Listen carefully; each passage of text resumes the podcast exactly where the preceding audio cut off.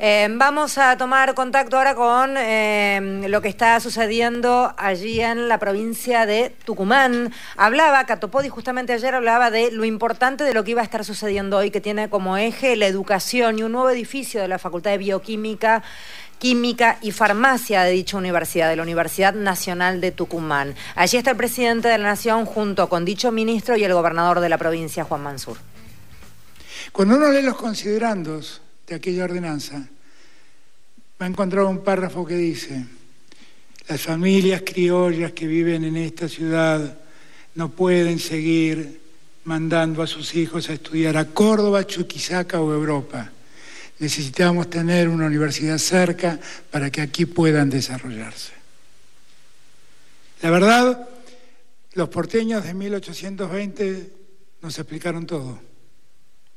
Hay que acercar la universidad a los chicos y no hacer que los chicos se acerquen a la universidad. Es exactamente lo que nosotros promovemos.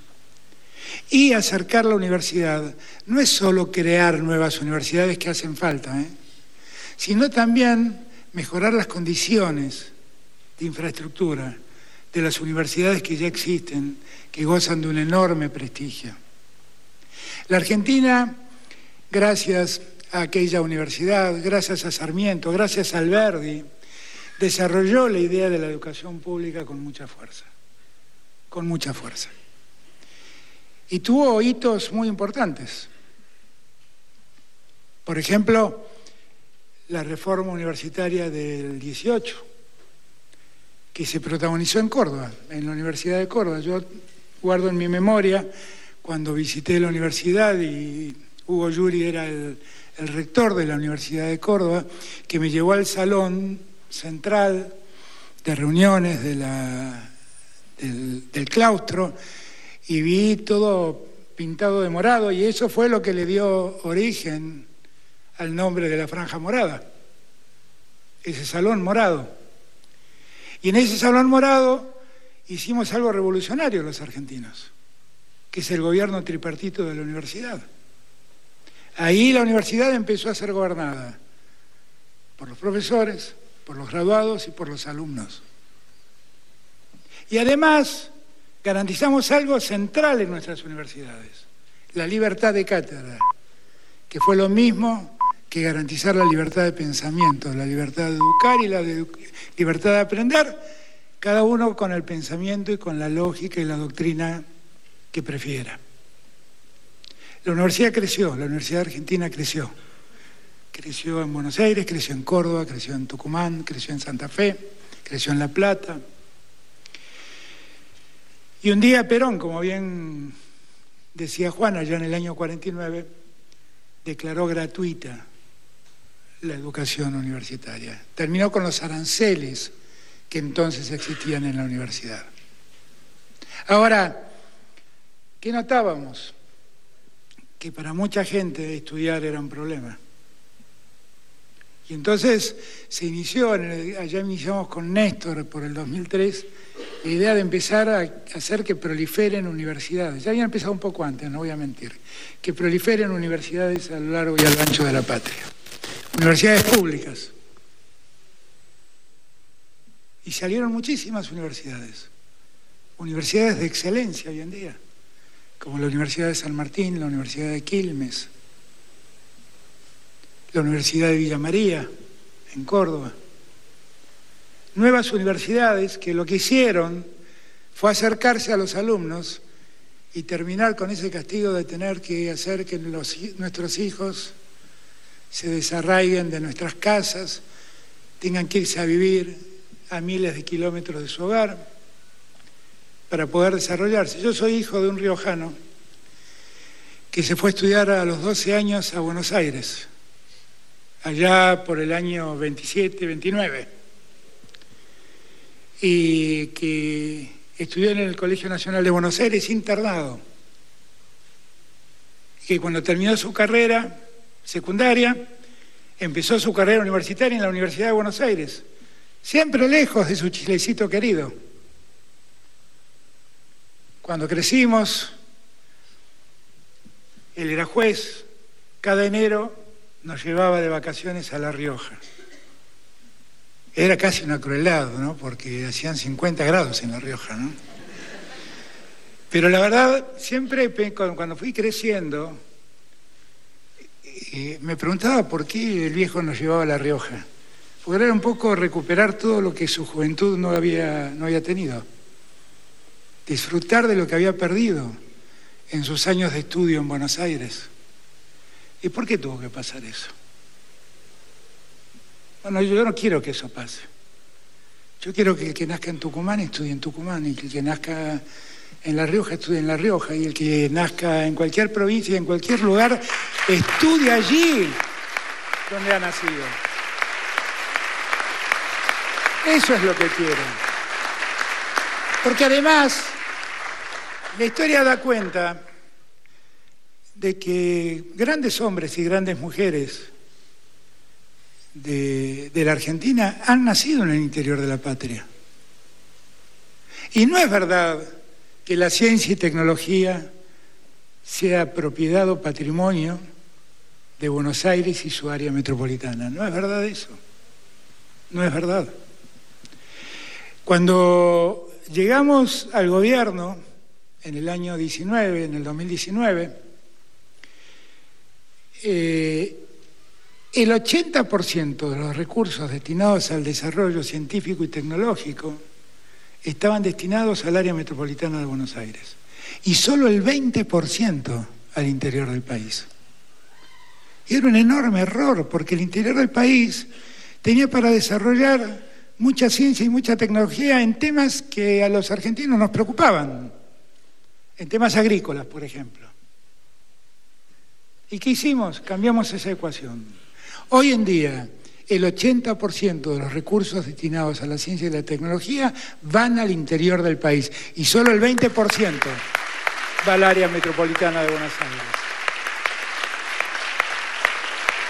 No es, no es un acto discriminatorio, es poner las prioridades donde deben estar. Es poner las prioridades donde deben estar. Porque de repente, un día allá en Buenos Aires, una empresa láctea muy importante de la Argentina. Me invitó a, poner en, empezar a comercializar. El día en que empezaba a comercializar un yogur que tenía una bacteria que se había desarrollado, que era muy bueno para el cuerpo humano, y con mucha alegría veía que el envase además de la marca, que es una multinacional, tenía el sellito del CONICET y el de la Universidad de Tucumán. ¿Por qué esa bacteria? ¿Dónde se desarrolló y dónde se hizo toda la investigación? En Tucumán. Y eso queda cuenta que la ciencia y la tecnología están en la cabeza de muchos argentinos, no de los que van al puerto porteño y que nosotros tenemos que ayudarlos a que desarrollen esa ciencia y tecnología en el interior de la patria y que muchas veces todo eso repercute en favor de toda la Argentina, no de la región donde se ha desarrollado. Yo cuento este ejemplo y podría contar mil ejemplos más, ¿eh? mil ejemplos más, de cómo hay desarrollos científicos y tecnológicos. Días atrás, una mendocina y una santafesina, si no me acuerdo, me contaban cómo habían detectado en la yerba mate una cualidad. Soy abogado, perdónenme, pero no es, no es lo fuerte, no es mi fuerte el discurso científico duro. Pero una cualidad en la yerba mate que tenía mucho que ver para la prevención del cáncer de mamas dos chicas muy jóvenes, una mendocina y una santafesina, financiadas en su investigación por el CONICET. Y podría seguir dando ejemplos, pero no quiero aburrirlos. ¿Qué quiero marcar con esto? Que indefectiblemente el Estado debe estar presente, promoviendo la ciencia, la tecnología y la educación y el conocimiento. Porque las sociedades más ricas son las sociedades que acumulan conocimiento no son las que acumulan petróleo, litio, no, no. Son las que acumulan conocimiento.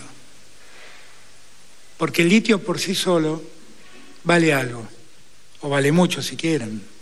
Pero si al litio le agregamos el valor del conocimiento, lo convertimos en hidrocarbonato de litio y lo ponemos en baterías y lo industrializamos, vale mucho más. Y vale mucho más porque además genera mucho más trabajo. Por todo eso vale mucho más. Yo voy a morir, voy a agradeciéndole a mi querida universidad haberme formado. Y todo el tiempo que pueda voy a dedicarme a devolverle lo que me ha dado educando a las nuevas generaciones.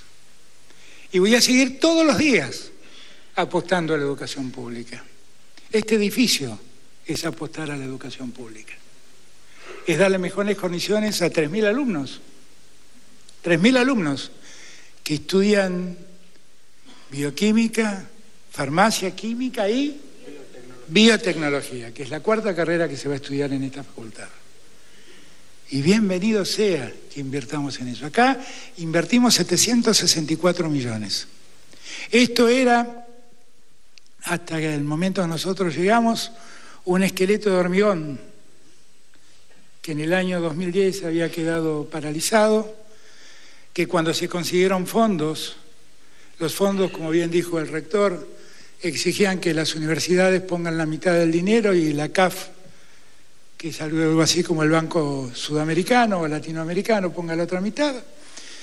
Pero, el, pero claro, las facultades estaban muy, las universidades estaban muy ajustadas en lo presupuestario, no pudieron cumplir y nosotros tomamos con Gabriel la decisión de que sea el Estado Nacional el que ponga la otra mitad para que esto se pudiera hacer. Lo cierto es que nosotros hoy tenemos 167 intervenciones edilicias universitarias. Y yo me llevo muchas, muchas, me llevo para mi, alma, para mi corazón, una alegría enorme, sabiendo que, por ejemplo, pude inaugurar la sede de la Universidad Nacional de Tierra del Fuego en Ushuaia, volviendo de la Antártida hice una escala en Ushuaia y ahí inauguré el edificio que construimos nosotros para la Universidad de Tierra del Fuego. Y es la misma alegría que tuve cuando construí y inauguramos el edificio de farmacia y bioquímica de la Universidad de Misiones. Y es la misma alegría que tuve cuando ampliamos la Universidad de Arturo Jaureche, allí en Florencio Varela. Y la misma alegría que tuve cuando un hormigón, un esqueleto de hormigón, lo terminamos en la Universidad Nacional de San Martín. Y ese es un recuerdo particular porque en esa universidad está terminando de hacerse la vacuna contra el COVID-19 hecha por argentinos con ciencia argentina, con recursos argentinos, una asociación de esa universidad con el CONICET y con una empresa, un laboratorio privado. Y la misma alegría que siento hoy, inaugurando este formidable edificio, en este campus magnífico que tiene la Universidad de Tucumán, y que ya vamos a empezar las obras para que ese esqueleto de al lado deje de ser un esqueleto y sea un edificio como este.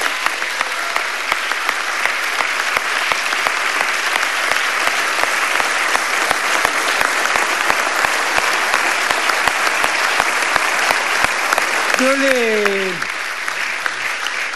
Yo, días atrás, cuando inauguramos el gasoducto Néstor Kirchner, dediqué un párrafo a mostrarle a los argentinos dónde estaba el futuro. ¿Dónde está el futuro de los argentinos? En el norte. Es la gran oportunidad para que el norte se desarrolle. En este norte que ha mejorado mucho su capacidad agrícola, pero que también tiene litio, que también tiene cobre, que también puede producir energía solar, que produce ganadería, el gran productor de limones acá, ¿eh? que el mundo también está reclamando. Si el mundo supiera la cantidad de limones que usa una gaseosa que toma todos los días, se daría cuenta lo importante que es tomar limón, producir limones. ¿eh? No puedo hacer marcas, pero todos se imaginan. Lo cierto es que yo a este norte le puse prestar atención, eh, particular atención, le presté particular atención, porque soy un hijo de un riojano que me ha contado siempre las penurias del norte y quise sacar al norte de ese letargo. Y me voy con una enorme tranquilidad. Miren, acá en Tucumán, solo en Tucumán, ¿eh? tenemos 308, 380 obras públicas en ejecución y, un número más reducido en, en proyección. 380 obras públicas. Invertimos 166 mil millones de pesos en obras públicas en Tucumán. Pero además, el presupuesto nacional de obras públicas en Argentina creció el 633%. Pero el presupuesto de obra pública para el norte argentino creció casi el 800%. ¿Y eso para qué es? Para que el norte se desarrolle, para que el norte crezca, para que el norte siga avanzando. Porque lo que el mundo necesita, en gran medida, hoy está en el norte de la patria. Si el mundo necesita elementos, el norte lo produce. Si el mundo necesita carnes, el norte lo produce. Si el mundo necesita litio, el norte lo produce. Si el mundo necesita cobre, el norte lo produce. Es la gran oportunidad que tenemos para desarrollar al norte. Yo lo he empezado y quisiera que no dejemos de hacerlo que quien me suceda no deje de hacerlo. Porque sé también que yo pienso así, y quienes estamos en, esa en esta mesa seguramente pensamos así, más allá de la pertenencia política de cada uno. Pero hay muchos que no creen esto. Hay muchos que decían que era mejor no abrir más universidades porque los hijos de los que trabajan nunca llegan a la universidad. Mentira, mentira. El 90% de los que estudian en las universidades del Gran Buenos Aires son primera generación de universitarios en familias de trabajadores.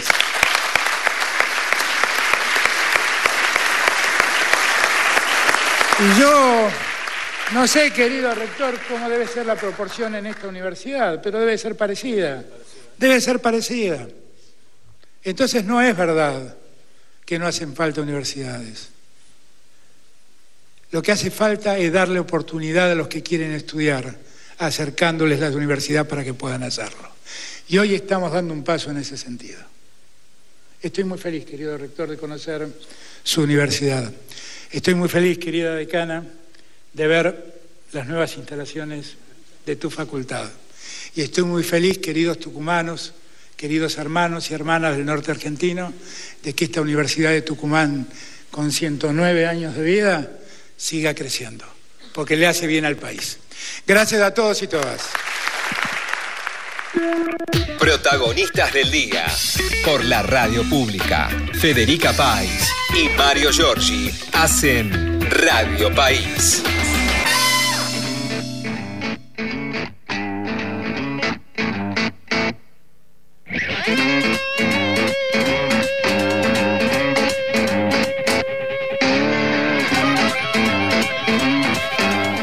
Bien, 14 horas y 16 minutos. Escuchábamos lo que estaba sucediendo entonces en la provincia de Tucumán.